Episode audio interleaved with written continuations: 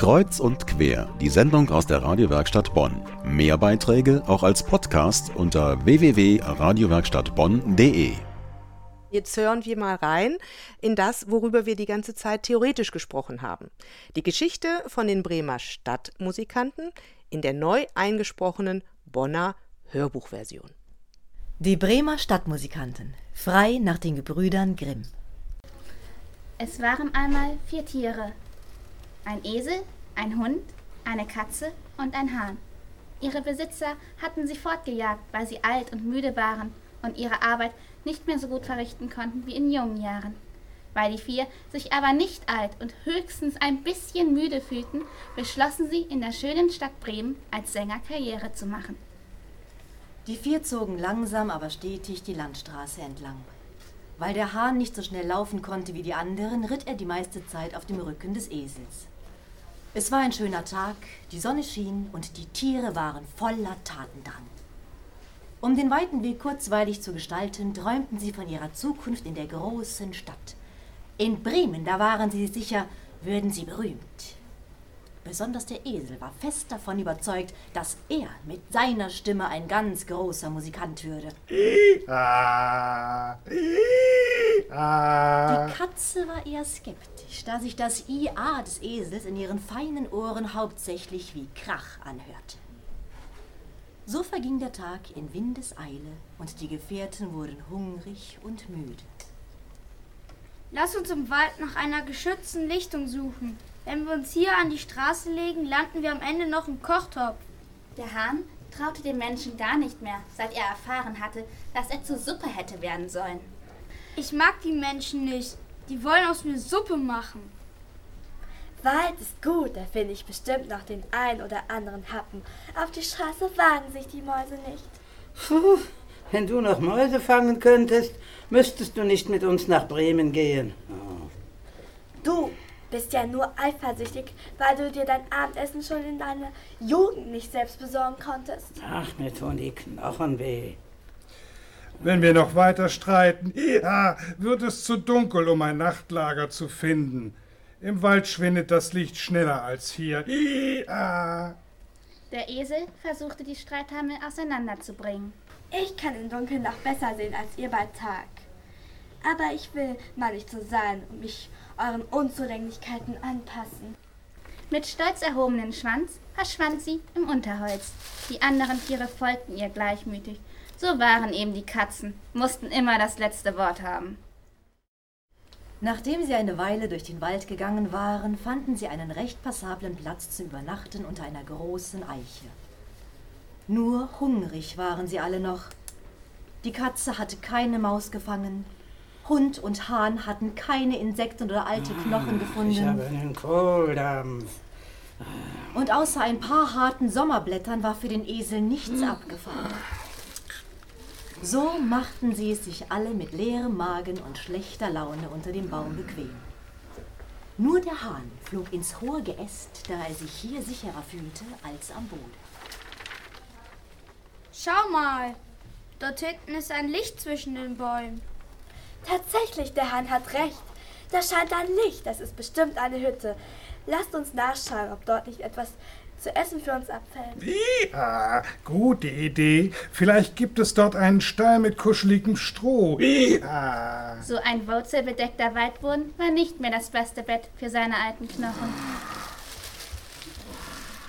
Die vier Tiere zogen los. Der Hahn setzte sich auf den Rücken des Esels. Seine Vogelaugen taugten nichts in der Nacht. Die Katze lief freudig voran und Hund und Esel folgten ihr. Ach, mir tut das Kreuz weh. Können wir denn nicht endlich mal eine Pause machen? Schon bald erreichten sie eine Lichtung im Wald, auf der eine kleine Hütte stand. Licht fiel aus den Fenstern in den Wald hinaus und fröhliches Gelächter und Gegröle erklang. Vorsichtig schlichen die Tiere näher. Der Esel schaute zum Fenster hinein. Die anderen waren zu klein, um etwas sehen zu können. Was siehst du, Esel? Ja, ja, einen Haufen Räuber sehe ich, die feiern und es sich gut gehen lassen. Ja, Prost, Kumpane! Prost, Kameraden! Diese miesen Gesellen saßen da und aßen die feinsten Speisen und sie, die doch ihr ganzes Leben hart gearbeitet hatten, standen hier draußen mit knorrenden Bäuchen. Wollen wir Ihnen nicht eine Gesangsvorstellung geben? Dann geben Sie uns zum Not vielleicht etwas ab. Das ist eine gute Idee. Aber wie sollen sie uns hier draußen sehen und hören? Allein der Esel ist groß genug, um zum Fenster hineinzusehen. Oh, Ganz einfach. Du kletterst auf den Rücken des Esels. Äh, ich? Ich auf deinen. Der Hahn fehlt geht ganz nach oben auf den Turm hinauf. Dann reichen wir fast bis zum Dach und sehen auch noch gruselig aus. So wurde es gemacht. Und kaum hatten die Tiere sich übereinander aufgestapelt, da fingen sie gleich an zu singen. Ah, Was ist das? Ein Ungeheuer von Nur weg hier! Alle, die ängstlich zum Fenster geblickt hatten, sahen das gigantische Biest, das sich dort draußen aufgebaut hatte. So flohen die Räuber Hals über Kopf in den Wald hinaus. Ein jeder erfüllt von der Furcht, dass das Monster gekommen war, um ihn für sein Verbrechen sühnen zu lassen. Die Katze aber lachte sich in die Pfoten.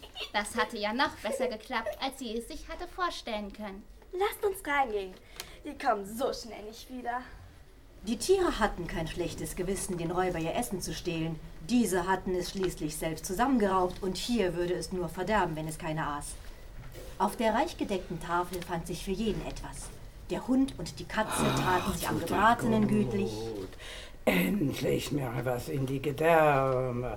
Oh, Der Hahn machte sich über das. Brot und etwas Getreidegrütze her.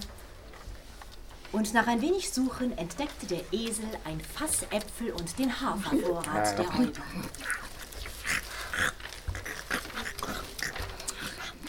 Nachdem die vier sich satt gegessen hatten, suchte sich jeder von ihnen einen bequemen Schlafplatz. Der Hahn flog auf den Deckenbalken. Die Katze legte sich vor den Kamin. Der Hund hinter der Tür und der Esel machte es sich in der Scheune auf etwas Stroh gemütlich. Das gute Essen müde. Ha, tut das gut.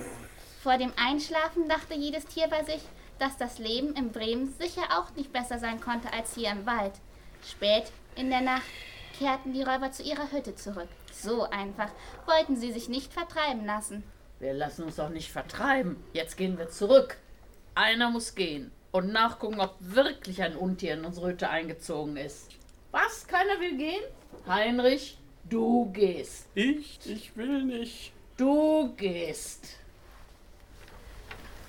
Heinrich schlich sich leise zur Hütte zurück. Vorsichtig öffnete er die Tür einen Spalt und lauschte ins Innere. Leises Schnarchen war zu hören. Es klang aber nicht bedrohlich, sondern irgendwie vertraut. Also öffnete er die Tür und ging mutig herein. Die Katze hatte einen leichten Schlaf und die Räuber längst gehört.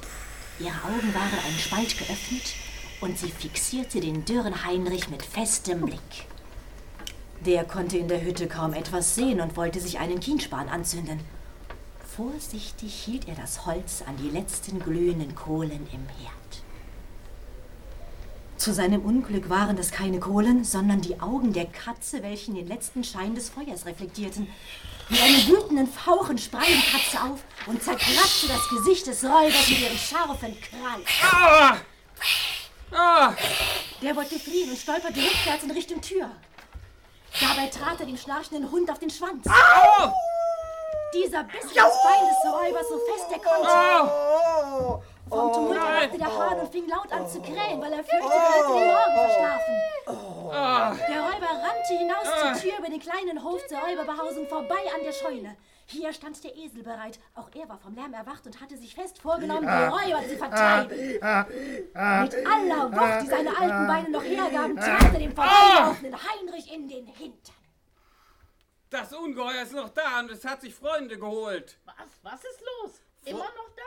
Vor dem Herd lag das Monster mit glühenden Augen. Kaum war ich hereingekommen, zerkratzte es mein Gesicht. Hinter mir lauerte schon ein zweites Ungeheuer. Das schlug mir mit seinen Zähnen ins Bein, als wollte es mich zerfleischen. Und danach schrie es, bringt ihn zu mir, richtet ihn. Und als ich aus dem Haus floh, schlug einer nach mir, als wollte er mir ans Leben. Da gehe ich nicht mehr rein. Um Gottes Willen, Heinrich. Heinrich, wir sollten alle gehen. Die vier Tiere aber lebten glücklich und zufrieden in der Räuberhütte im Wald. Nach Bremen sind sie nie gekommen. Aber warum soll man weiterziehen, wenn man das Beste schon gefunden hat?